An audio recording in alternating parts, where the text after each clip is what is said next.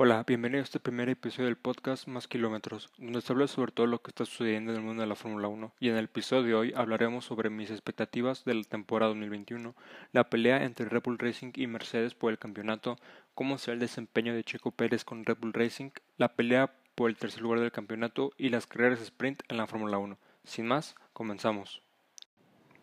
Bueno, arrancamos mis expectativas con Mercedes-Benz, que, que, son los vigentes campeones en 2020 y esta temporada 2021 se van a enfrentar a dos retos, que el primero de ellos es conseguir que Lewis Hamilton pueda conseguir su octavo título mundial, que lo convertía en el piloto con más títulos mundiales en la historia de la Fórmula 1, y, y, su segundo reto es seguir siendo los campeones como constructores, que recordemos que desde que empezó la, la era híbrida, Mercedes ganó todos los constructores y quieren seguir con esa racha, pero no, no, no, no será nada fácil.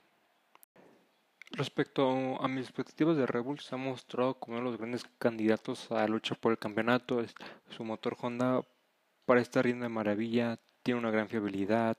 En los tres días de pretemporada consiguieron dar 369 vueltas y Mercedes, que es el rey, solo consiguió 304 vueltas, que por cierto que la alineación de pilotos del equipo de Red Bull parece ser una de las más fuertes. El gran talento joven de Max Verstappen y el mexicano Checo Pérez, que tuvo su mejor temporada que fue la 2020, son las bases con las que pretenden cumplir su objetivo, pelear con Mercedes por el campeonato.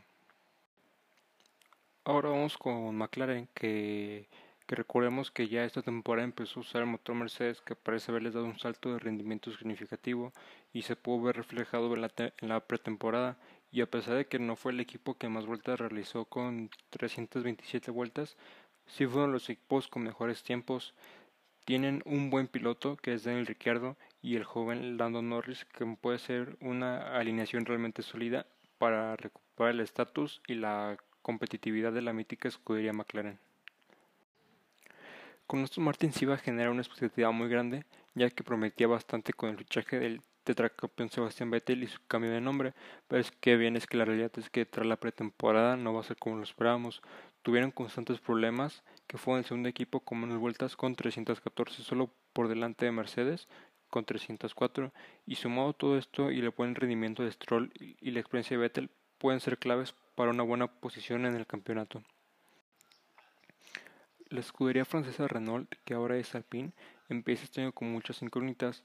El bicampeón, Fernando Alonso, aseguró que esta temporada va a ser complicada y que lucharán por estar entre los primeros 10 en cada carrera y durante la pretemporada se mostraron muy fiables, fueron el cuarto equipo con más vueltas completadas, con 396, y de los pocos equipos que no tuvieron problemas.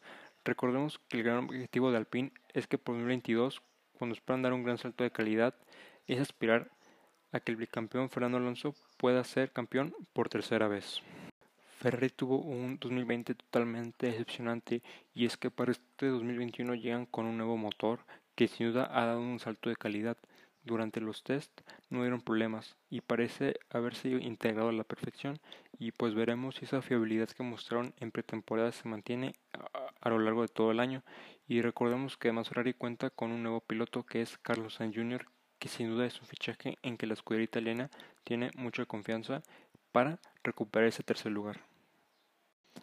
Con Alfa Tauri sí tengo expectativas altas, ya que en primer lugar hay que tener en cuenta que, que por primera vez tanto Alfa Tauri como Red Bull compartirán el mismo túnel de viento y que además confían en hacer de Alfa Tauri una gran escudería a corto plazo. Tanto Gasly como Tsunoda son pilotos con una proyección muy grande en el futuro, que al francés se le ve muy cómodo con el equipo y el japonés es uno de los pilotos en los que más esperanzas hay. Llega de quedar tercero en la Fórmula 2 y en pretemporada no defraudó, marcando el segundo tiempo más rápido. El equipo suizo Alfa Romeo ha sido otro de los beneficiados por el estatus de calidad del motor Ferrari. Su piloto Kimi Räikkönen se hizo con el cuarto mejor tiempo de todas las sesiones, que no es nada mal por un equipo que fue antepenúltimo en 2020. Parecen haber avanzado para competir en la zona media de la parrilla, con Räikkönen y el italiano Antonio Giovinazzi tratarán de impulsar el equipo para salir de la zona baja de la parrilla. Con la escudería estadounidense Haas tengo las expectativas muy bajas. ¿Por qué? Porque no es optimista de cara a la temporada 2021 y para ellos va a tratarse una temporada de transición. Como ellos mismos lo han afirmado, que no piensan evolucionar el coche a lo largo de la temporada, sentándose hasta el monoplaza de 2022, que tras la salida de los veteranos Grosjean y Magnussen vienen dos jóvenes que son Nikita Mazepin y Mick Schumacher, hijo del mítico piloto Michael Schumacher, y tratarán de hacerlo lo mejor posible en su estreno en la Fórmula 1. Y ya para finalizar mis expectativas de cara a la temporada 2021, terminamos con la escudería inglesa Williams, que llega a la temporada 2021 con el objetivo de terminar el último lugar en constructores que llevan sumido dos temporadas en la Fórmula 1. La salida de su antigua dueña, que es Claire Williams, puede ser un hecho relevante de cara al cambio de dinámica del equipo, con el gran talento joven de George Russell ha demostrado que es capaz de sacar el máximo a un coche que, no es competitivo. Y veremos este 2021 en el que parece su última temporada con el equipo inglés. Puede conseguir algún que otro punto. Y por su parte el segundo piloto canadiense Nicolas Latifi tratará de ayudar en lo posible a la escudería.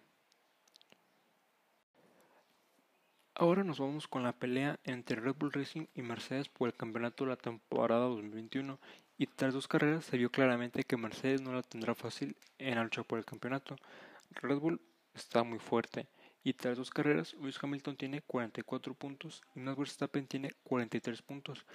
La carrera en Portugal será muy clave para ver quién toma más ventaja por el título individual en la pelea de constructores, Mercedes tiene 60 puntos y Red Bull tiene 53 puntos. La diferencia es de 7 puntos y a mi parecer va a ser una temporada muy emocionante y los segundos pilotos, Checo Pérez por parte de Red Bull y Valtteri Bottas por parte de Mercedes, tendrán que aportar los puntos máximos posibles.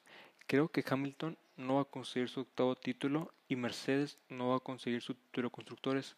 Se dice mucho que la FIA implementó las nuevas regulaciones a propósito para afectar a Mercedes porque dicen que la FIA ya está harto de que, de que, la, de que Mercedes gane todos los años y es por eso que implementaron estas nuevas regulaciones que principalmente afectaron a Mercedes.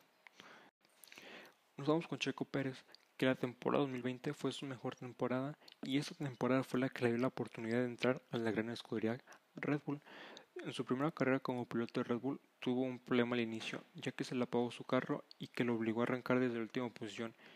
Tuvo una gran carrera terminando en la posición 5 y aportando buenos puntos a la escudería, y ya en la segunda carrera tuvo su mejor clasificación, arrancando desde la segunda posición.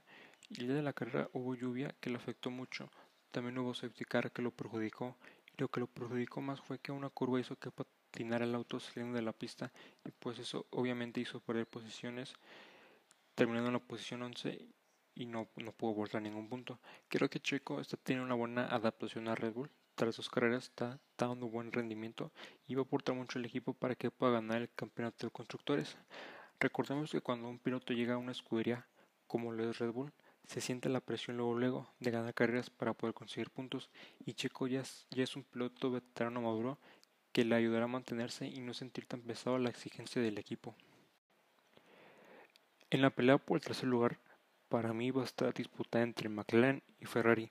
Si bien en la pasada temporada quedó en mejor posición Racing Point, que ahora es Aston Martin, y que Renault, que ahora es Alpine, esta temporada no están tan fuertes y por eso para mí el tercer lugar va a estar entre McLaren y Ferrari. Que la temporada 2020 para Ferrari fue de las peores. No tenían un auto para los primeros lugares del campeonato y en esta temporada Ferrari ya tiene un mejor auto que está peleando por el tercer lugar. Tras su cambio de motor, sí se vio totalmente el cambio, y por el otro lado McLaren que dejó un motor Renault para tener el mejor motor que es el Mercedes, sí se ve claramente que McLaren está mejor con el motor Mercedes. Y antes del cambio de motor a Mercedes nos preguntábamos si iban a poder diseñar nuevamente el auto para adaptarse al motor Mercedes, y vaya que sí fue así. Hicieron un buen auto que está peleando por el tercer lugar y esta pelea va a estar muy interesante. Y para finalizar este episodio nos enteramos que la Fórmula 1 va a integrar las carreras sprint que van a consistir de la manera siguiente. Los viernes será la práctica 1 y la clasificación para la carrera sprint. Los sábados será la práctica 2 y la carrera sprint que va a determinar el orden de arrancada para la carrera del domingo. Las carreras sprint se van a probar en pocos circuitos en esta temporada 2021 y verán qué tan buena es la idea de implementar las carreras sprint en 2022. A mí en lo personal no me gustaría que implementaran esto porque le quitaría totalmente la atracción a la carrera del domingo, ya que los ganadores de la carrera sprint les van a dar puntos que se sumarán al campeonato y eso quita el atractivo a la carrera del domingo que solo en la carrera puede sumar puntos y pues obviamente el desgaste de los pilotos será mayor pudiendo afectar el mayor espectáculo de la Fórmula 1 que es la carrera del domingo. Y bueno, este fue el primer episodio de Más Kilómetros, espero les haya gustado y nos vemos muy pronto. Gracias.